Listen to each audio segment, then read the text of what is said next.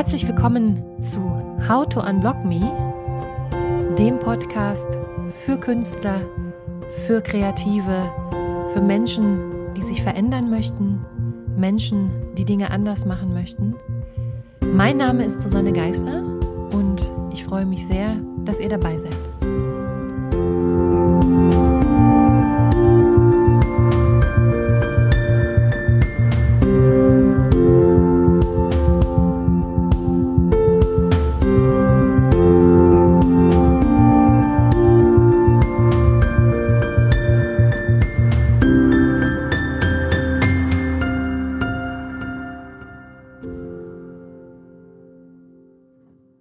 Ja, herzlich willkommen äh, zurück zum Podcast How to Unblock Me. Ich freue mich sehr, dass ihr eingeschaltet habt an diesem wunderschönen Sonntagmorgen. Ich bin gerade frisch eingetrudelt vom Reeperbahn Festival, was nämlich diese Woche und dieses Wochenende noch stattfindet.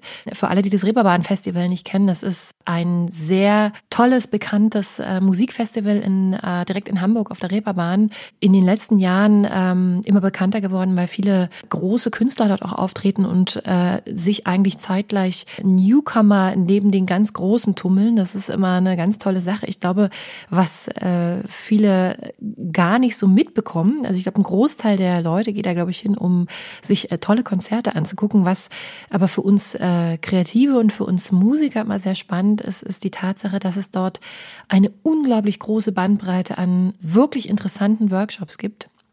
Man hat die Möglichkeit, dort mit den Experten im Business zusammenzukommen, äh, sich Vorträge anzusehen, zu Netzwerken. Es gibt äh, auch sogenannte Speed Datings, was ich immer sehr interessant finde. Man hat sozusagen äh, fünf bis zehn Minuten Zeit, sich äh, und seine Projekte vorzustellen und ja, den äh, dem Experten, dem man da gegenüber sitzt, äh, zu begeistern. Das ist eine ganz großartige Sache.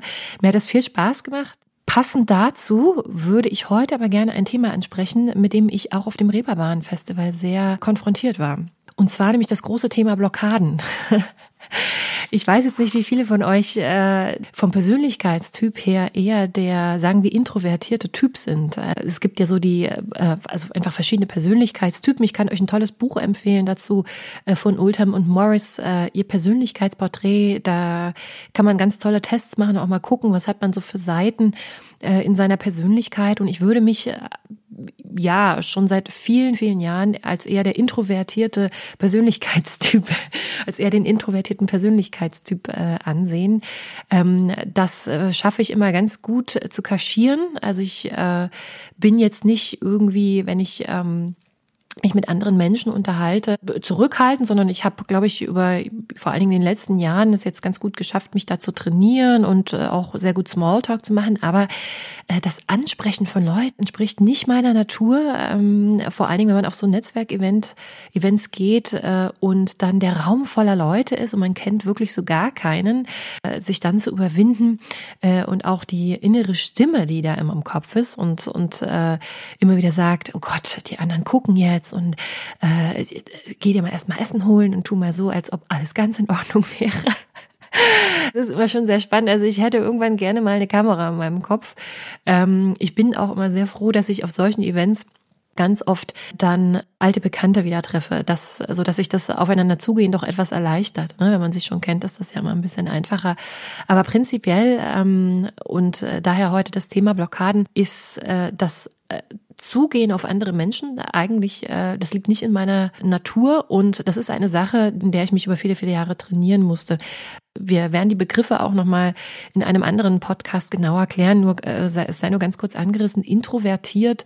Intro heißt ja immer nach innen gerichtet. Äh, vertare heißt sich zu richten oder ausrichten ähm, oder den äh, Blick zu richten auf etwas. Und äh, introvertierte Menschen sind eben von ihrer Wahrnehmung äh, immer etwas mehr nach innen gerichtet, sind auch in einer ja oft sehr sensibel und äh, extrovertierte Menschen sind natürlich das ganze Gegenteil. Ne? Es gibt auch viele Menschen, die Twitter sind äh, oder die, so wie ich, es geschafft haben, ähm, vielleicht aus der Introvertiertheit heraus etwas extrovertierter zu werden.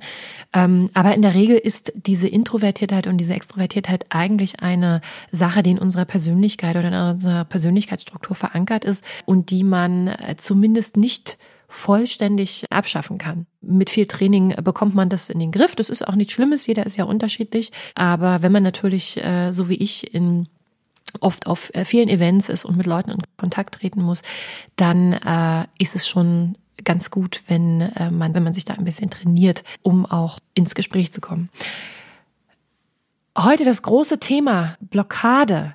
Wir hatten uns ja äh, in dem letzten Podcast sehr intensiv mit dem Thema Kreativität und systemische Erziehung auseinandergesetzt. Und äh, das Thema Blockade soll da jetzt anknüpfen. Auch ein bisschen in Vorbereitung zu dem kommenden Podcast, in dem wir uns ganz intensiv mit dem Thema Angst beschäftigen werden. Äh, Angst als Emotion. Wo kommt die Angst eigentlich her? Äh, und äh, das heutige Thema bereitet diesen Podcast schon etwas vor. Was sind eigentlich Blockaden? Also was meint man denn, wenn man äh, von äh, Blockaden spricht? Wie entblocke ich mich? Ich habe da mal eine ganz, äh, ich würde sagen, allgemeingültige Definition gefunden. Die Definitionen sind da nicht einheitlich. Das hat auch ein bisschen damit zu tun, dass Blockaden einfach unterschiedlich äh, betrachtet werden können. Ja, meine Definition äh, oder die Definition, die ich gefunden habe, lautet eine Blockade. Das sind äh, akute oder langfristige Sperren, die verhindern, dass kreative Potenziale entweder von Einzelpersonen, äh, von Teams oder aber auch von Organisationen Systemen aktiviert oder abgerufen werden können. Das war jetzt sehr, sehr theoretisch. Wir werden uns jetzt mal genauer angucken, was es äh, genau bedeutet, eine äh, Blockade zu haben. Also wir können uns darauf einigen, dass es sich bei Blockaden um Sperren handelt, äh, sehr oft auch langfristige Sperren, die, und das sind die zwei grundlegenden Unterscheidungsmerkmale, die sich einmal in der Umwelt begründen. Ja, Blockaden können in der Umwelt auftauchen. Das bedeutet, dass ich ein blockierendes Umfeld habe, dass ich äh, blockiere, zum Beispiel blockierende Arbeitsbedingungen habe. Diese sogenannten externen Blockaden, das sind äh, soziologische Blockaden, die immer irgendwie äh, durch das Außen gebildet werden. Ja? Und in diesem Gegensatz finden wir die äh, internen äh, Blockaden. Interne Blockaden, das sind psychologische Blockaden, also Blockaden, die sich in der eigenen Person bilden oder formen, die aus dem Innen kommen. Gehen wir mal zurück zu den externen Blockaden. Da wird jeder seine eigenen Erfahrungen haben. Ich habe euch mal ein paar externe Blockaden aus meiner äh, Lebensgeschichte oder aus meinem Umfeld, das ich mir über viele Jahre geschaffen hatte, herausgepickt. Äh, der große Überpunkt blockierendes Umfeld oder aber um anzuknüpfen an den Podcast, den wir letzte Woche hatten, dass äh, wir uns in einem System bewegen, was uns äh, in irgendeiner Form blockiert. Ja, so ein blockierendes Umfeld oder so ein blockierendes System kann sein die Familie, das kann sein die Ausbildung, das kann sein der Arbeitsplatz, den wir uns ausgesucht haben, blockiert zu sein in einem solchen Umfeld bedeutet eben oft, dass wir uns nicht entwickeln können, dass wir Entwicklungspotenziale, die wir haben, äh, nicht umsetzen oder nicht freisetzen können. Äh, ich glaube, ein jeder hatte vielleicht schon einmal das Gefühl, dass er in einem bestimmten Umfeld nicht wirklich wachsen kann. Also ich äh, nenne das auch immer gedeckelt werden.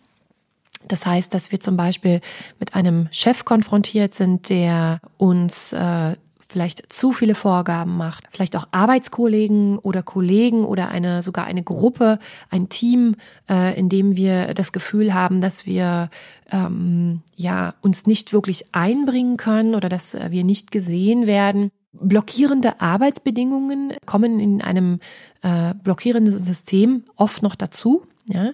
Blockierende Arbeitsbedingungen können zum Beispiel sein, dass ich unter Zeitdruck stehe. Ja? Wir haben in dem letzten Podcast äh, festgestellt, dass sich äh, Deadlines, also jede Form von Druck und Kreativität, die auf einen loslassen, die auf ein druckfreies äh, Arbeiten ausgerichtet ist, nicht immer vereinbaren lassen.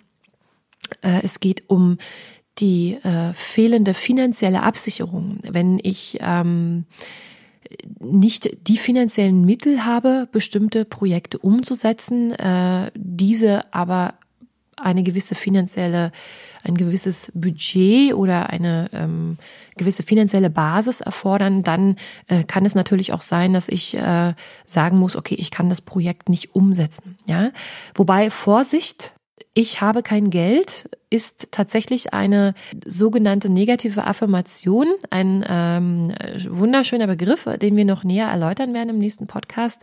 Oft benutzen wir nämlich, äh, dass ich habe kein Geld dafür als Ausrede, um nicht tätig zu werden. Und äh, was genau dahinter steckt, äh, hinter diesem, hinter dieser Phrase steckt nämlich ein ganz ähm, bekanntes Gefühl, nämlich das Gefühl der Angst. Ja, wie genau das zusammenhängt, das werden wir in einem der nächsten Podcasts noch erörtern.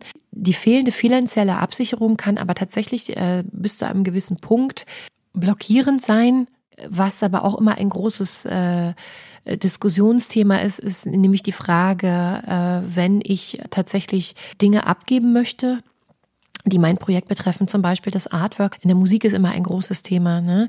Äh, dann äh, muss ich natürlich auch gucken, dass ich ein bisschen Budget dafür habe, das Budget äh, vielleicht zur Seite lege. Also so ganz ohne finanzielle Ressourcen äh, in das äh, Kreativbusiness zu starten, das ist auch nicht so ganz günstig, aber da gibt es sicherlich Möglichkeiten, das äh, entsprechend positiv zu beeinflussen.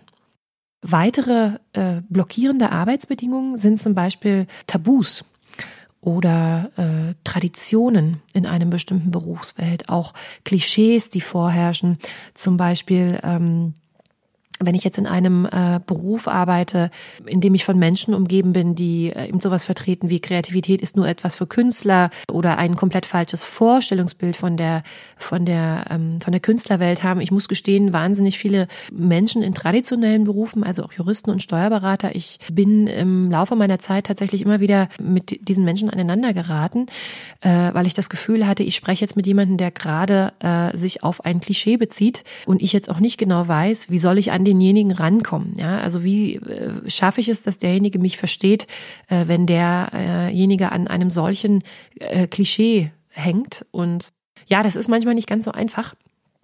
Äh, bürokratische Starrheit ist zum Beispiel eine Sache, die bei der Umsetzung von Projekten auch sehr blockierend wirken kann. Ja, ich, ich habe zum Beispiel diese großartige Idee für ein äh, tolles Festival und äh, muss mich natürlich mit haufenweisen behördlichen Genehmigungen auseinandersetzen, Schallschutzauflagen beachten und so weiter.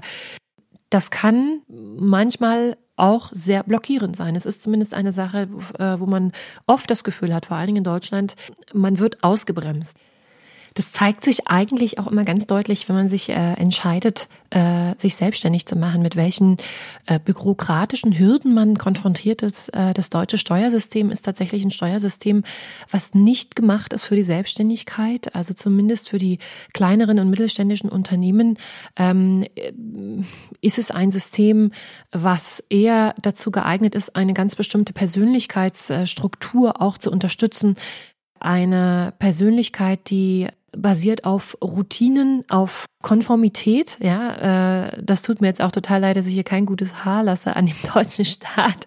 Aber es ist tatsächlich so, dass er auch aus der Historie heraus nicht gemacht ist für äh, Kreativität, für freie Entfaltung und Entwicklung, ich hatte gerade in den Anfängen meiner Selbstständigkeit, zu Beginn meiner Selbstständigkeit, oft das Gefühl, ich renne gegen Mauern. Ja, ich hatte oft Situationen, wo ich wirklich wieder in mich gehen musste und gucken musste, warum möchtest du selbstständig sein? Es ist ganz wichtig, dass man äh, sich wirklich äh, sicher ist, dass die Selbstständigkeit seiner Persönlichkeit auch entspricht. Und wenn das geklärt ist, dann ist das eine super Sache. Und dann werden auch behördliche Widrigkeiten, dann wird auch die behördliche äh, Starrheit, die bürokratische Starrheit nur noch eins von vielen kleinen kommenden äh, Hindernissen sein, die aber eigentlich vollkommen unwichtig werden, weil ja die Basis stimmt.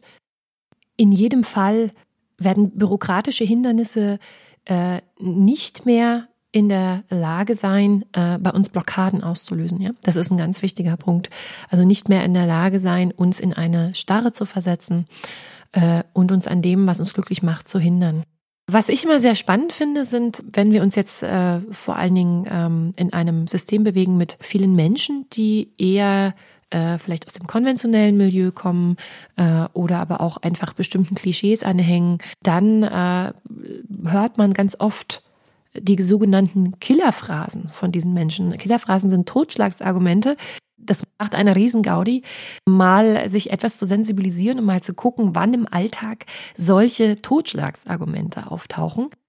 Totschlagsargumente sind Phrasen, äh, die darauf abzielen, jemanden auf einer vorgegebenen Bahn zu halten und zu kontrollieren. Ja, ich bin mir sicher, wir werden jetzt mal einige dieser äh, Killerphrasen oder dieser Totschlagsargumente durchgehen. Ich bin mir sicher, ihr habt das eine oder andere schon gehört.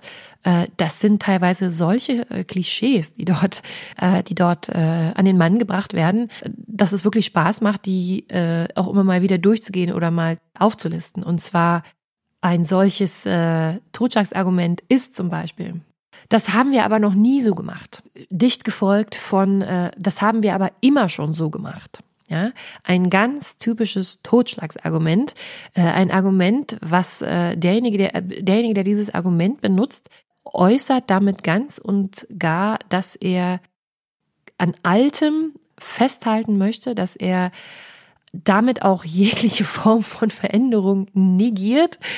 Das ist jemand, der aus welchen Gründen auch immer, wie gesagt, wir werden noch äh, in den nächsten Podcast mal genauer darauf gucken, äh, was äh, hinter solchen Argumenten auch steckt. In der Regel, ich kann das schon jetzt vorwegnehmen, in der Regel sind das äh, immer wieder auch angstbasierte Aussagen. Ja, also es sind, auch wenn der oder diejenige in dem Moment nicht genau verstehen, wo das herkommt, also warum sie jetzt auch in diesem Moment diese Phrase benutzen, wenn man da jetzt tiefer reingehen würde, dann ist das die Emotion Angst, die dahinter steckt. Ja, und die Emotion Angst ist auch die Emotion, die solche Menschen oder diese Menschen dann veranlasst, solche äh, Phrasen zu benutzen. Also wir sind gegen jede Veränderung. Das haben wir noch nie so gemacht. Also werden wir das in Zukunft auch nicht so machen. Ja? Ein nächstes Totschlagsargument ist zum Beispiel, ja, wenn das mal so einfach wäre. Wenn Sie das so gut finden, warum hat denn das vor Ihnen noch keiner gemacht? Das ist ja alles schön und gut, Herr Kollege, aber dafür haben wir einfach weder Zeit noch Geld. Na, ich weiß ja nicht, ob das auch jemand kauft. Da könnte ja jeder kommen. Aber das ist doch längst bekannt, das ist doch nichts Neues. Ja, ich bin mir sicher, äh, der eine oder andere wird äh, einige dieser Totschlagsargumente wiedererkannt haben. Es waren jetzt speziell Phrasen, äh, bekannte Phrasen, die man äh, eher in einem Umfeld, äh, in einem jobbedingten Umfeld findet.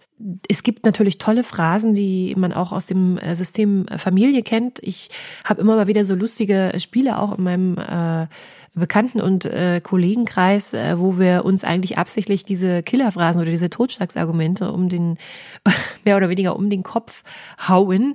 Es macht einfach unglaublich Spaß, diese Argumente dann auch zu entlarven. Und es ist manchmal auch ein bisschen beängstigend, wie tief verwurzelt diese äh, Killerphrasen, die wir äh, von unseren Eltern gehört haben und die die Eltern wieder von ihren Eltern gehört haben, wie tief verwurzelt die in uns sind und wie wir die aufgesogen haben. Und wenn wir uns äh, diese Killerphrasen, ähm, wenn wir uns dieser Killerphrasen nicht bewusst werden, äh, ist die Wahrscheinlichkeit eben auch sehr hoch, dass wir die zum Beispiel an unsere eigenen Kinder oder an unsere, äh, ja, einfach an andere soziale Bezugspersonen weitergeben. Bekannte Killerphrasen aus der Familie sind, solange du deine Füße unter meinen Tisch stellst. Wie genau hast du dir das denn so vorgestellt mit der Musik? Und wie willst du davon leben? Oft in der Schule, ganz typische Antwort, ja, das ist alles ganz schön und gut, aber leider nicht die richtige Antwort. Sehr typisch für systemisches Denken. Ja, kannst du das denn auch beweisen? So benimmt sich doch kein normaler Mensch. Also es würde mich freuen, wenn ihr ähm, äh, wenn ihr auch äh, ganz bestimmte Killerphrasen habt oder äh, sogenannte Totschlagsargumente aus der aus der Familie, äh, also Phrasen, die darauf abzielen, dass man äh, eigentlich jemanden, äh, und das ist das perfide bei der Sache, dass man, äh, indem man ein solches Totschlagsargument verwendet, versucht, seinem Gegenüber äh, zu deckeln. Man versucht, ihn auf einer, äh, wie die Definition auch sagt, in einer ganz bestimmten Bahn zu halten. Ja? Einige dieser Killerphrasen habe ich auch gehört als Kind. Wie gesagt, ich möchte das überhaupt nicht bewerten, sondern ähm, das sind Phrasen, die über viele, viele Generationen von unseren Eltern, unseren Großeltern übernommen werden und die sicherlich irgendwann auch ihre Berechtigung hatten äh, gerade bei der Beaufsichtigung von Kindern äh, zieht das eine oder andere Argument natürlich. Aber ich picke jetzt mal ein äh, Argument heraus, was ich eigentlich sehr spannend finde, was, wie ich finde, aber oft auch immer noch Teil der älteren Generation ist. Äh, das Totschlagsargument, äh, ja, kannst du das denn auch beweisen? Also es scheint so, und das ist eben eine Sache, die man oft von älteren Leuten hört, wenn man mit älteren Leuten über seine Pläne spricht oder auch über Kreativität spricht, gerade auch so die Kriegs- und die ja so erste Nachkriegsgenerationen benutzen dieses Argument oft, ja, kannst du das dann auch beweisen? Also es scheint so, dass es wirklich äh, einen Großteil der älteren Generationen oder ein Großteil der älteren Generationen wirklich Dinge nur macht, wenn sich nachweisen lässt, dass das auch Erfolg hat. Äh, dreht das mal um oder äh, versucht das mal ein bisschen auseinanderzuklamüsern Klamüsern, das bedeutet ja, dass man eigentlich alle äh, guten Sachen, also alle Dinge, die Spaß machen, äh, hätte gar nicht machen können, ja, weil äh, in welcher Situation lässt sich denn im Vorhinein nachweisen, dass etwas Erfolg hat? Ja, da müsste man ja in die Zukunft reisen und müsste sich die Situation ansehen und müsste dann zurückreisen und sagen, aha, ja, ja, genau, also das hat keinen Erfolg, also mache ich es nicht oder das hatte Erfolg, deswegen mache ich es. Das ist ein ganz typisches Totschlagsargument. Auch hier wieder ein Argument, was äh, angstbasiert dazu dient, dem Gegenüber, gegenüber dem es geäußert wird, in einer vorgefertigten Bahn zu halten. Das hat viel mit Kontrolle zu tun, ja.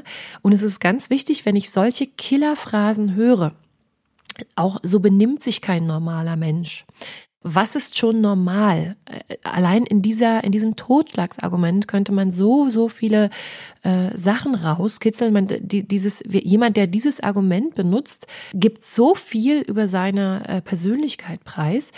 So benimmt sich kein normaler Mensch. Das heißt, es ist jemand, der sich in sehr strengen, vorgefertigten Mustern bewegt, der eine sehr starre Vorstellung davon hat, was normal ist, was Normalität ist. Ich persönlich bin der Ansicht, dass dieser Begriff, dass dass es so etwas nicht gibt. Es gibt keine Normalität. Die Juristen unter uns werden es wahrscheinlich wissen. Das, das Wort Norm äh, bekommt, äh, kommt aus dem juristischen Begriffsjargon. Die äh, gesetzliche Norm ist die äh, gesetzliche Vorgabe, der Paragraph und in der Regel auch eine Vorgabe, wie sich Menschen in einer Gesellschaft zu verhalten haben. Ja, man interpretiert sozusagen das äh, moralisch richtige Verhalten, also du sollst nicht töten, du sollst nicht stehlen und so weiter.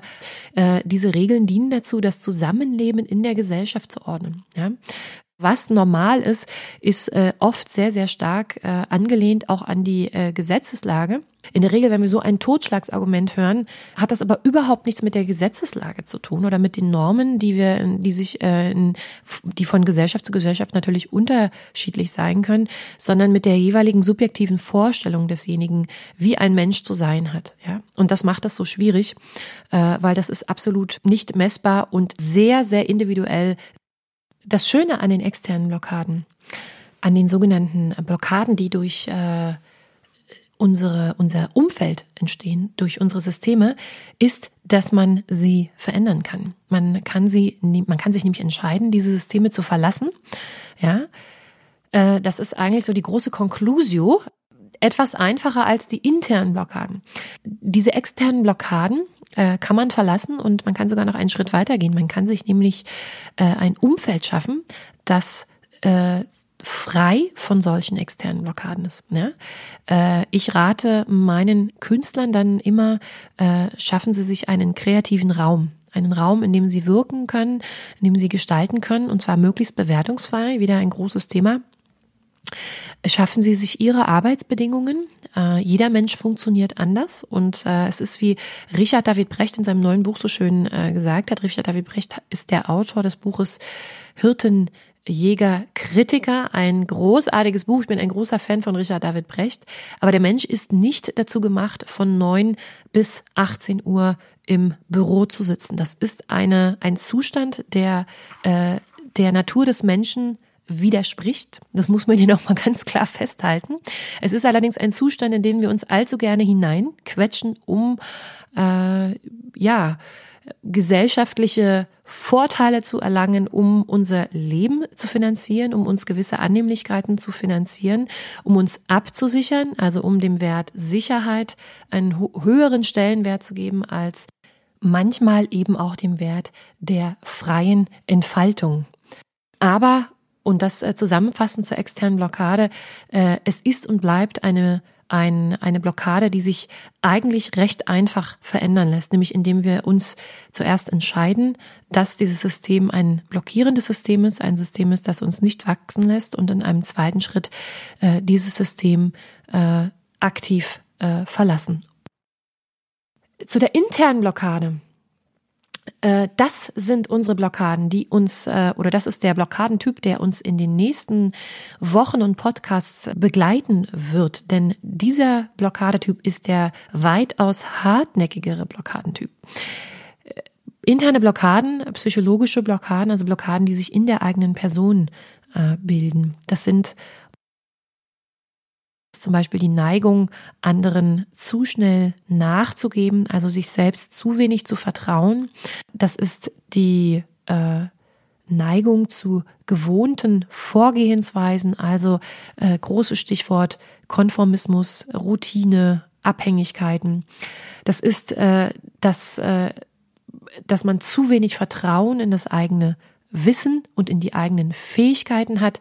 Ihr habt das bestimmt schon mal gehört, dieser äh, Punkt hat sogar einen eigenen Namen, das sogenannte Imposter-Syndrom äh, Imposter aus dem äh, Englischen oder Amerikanischen von äh, Betrüger, dass man äh, sich oft in Situationen oder auch in Jobs wiederfindet. Gerade bei Frauen ist das ein großes Thema äh, und man das Gefühl hat, äh, es dauert nicht lange und dann wird der Chef oder dann werden die Kollegen entdecken, dass man für diesen Job eigentlich gar nicht geeignet ist, dass man gar nicht die richtigen Skills für diesen Job hat und dass man ja überhaupt total unfähig ist. Zu den internen Blockaden gehören auch äh, sogenannten, wir haben es vorhin schon angesprochen, die sogenannten negativen Affirmationen. Das bedeutet, dass ich Glaubenssätze, also Ansichten, Gedanken mit mir herumtrage, die darauf schließen, dass äh, mein äh, Selbstwert nicht sehr hoch ist, dass mein Selbstbewusstsein nicht sehr hoch ist, die mich ständig an mir zweifeln lassen. Also ein solcher Glaubenssatz ist zum Beispiel, ich bin nicht gut genug, ja, ich bin nicht kreativ genug, ich habe nicht die passende Ausbildung, um das zu machen und so weiter. Ja, diese internen Blockaden sind die Ursache für ein Steckenbleiben, für ein Erstarren im Leben. Ja, wann immer wir uns nicht trauen, äh, unsere Komfortzone zu verlassen oder wann immer wir äh, uns nicht trauen, bestimmte Dinge umzusetzen, äh, steckt mit an Sicherheit grenzender Wahrscheinlichkeit ein ganz bestimmter Glaubenssatz dahinter. Und äh, wenn ihr euch jetzt mal äh, vor eurem geistigen Auge so eine kleine Pyramide vorstellt, eine umgedrehte, eine Pyramide, die auf dem äh, Kopf steht, dann kann man diese internen Blockaden sehr, sehr schön darstellen mithilfe dieser Pyramide. Und zwar findet ihr oben in diesem ersten von den vier Teilen dieser ähm, äh, Pyramide die äh, Kreativblockade. Das heißt, in irgendeiner Form, äh, in irgendeinem Punkt an eurem Leben habt ihr das Gefühl, ihr könnt euch nicht verändern. Ihr steckt irgendwie fest. Ja? In der Regel, und das ist der zweite Punkt, äußert sich das durch ein sogenanntes Verhaltensmuster. Das heißt, das ist das erste Indiz, was äh, eigentlich diese Blockade nach außen hin messbar macht. Zum Beispiel arbeitet ihr in äh, bestimmten Routinen, ja, also ihr ähm, macht bestimm bestimmte Dinge immer wieder und äh, ihr merkt eigentlich, es stimmt irgendwas nicht. Ihr verhaltet euch immer wieder in gleicher Art und Weise. Ihr benutzt andere Dinge, ja, oder vielleicht sogar Menschen, äh, um euch abzulenken von diesem, von dieser äh, Situation, die euch unglücklich macht. Ähm, und diese Verhaltensmuster, äh, das wird ein großes Thema auch in dem kommenden Podcast sein. Das sind in der Regel die ersten Anhaltspunkte, dass eine Blockade vorliegt. Ja, äh, diese Bewusstwerdung, dass etwas nicht stimmt, ähm, das dauert in der Regel ein bisschen. Äh, in der Regel ihr kennt ihr diesen tollen Spruch. Äh, geh schon mal voraus, äh, sagt die Seele zum Körper, mir geht es nicht gut. Ja, ähm, ganz toller Spruch. Äh, das kann man hier ein bisschen übertragen. Ja, in der Regel äh, lässt sich sehen, dass äh, ein Mensch blockiert ist oder dass er äh, jetzt ähm, momentan es nicht schafft, eine Veränderung äh, herbeizuführen, indem man einfach mal ein bisschen genauer guckt, wie er sich auch zum Beispiel am Tag über so verhält, was er macht, ja.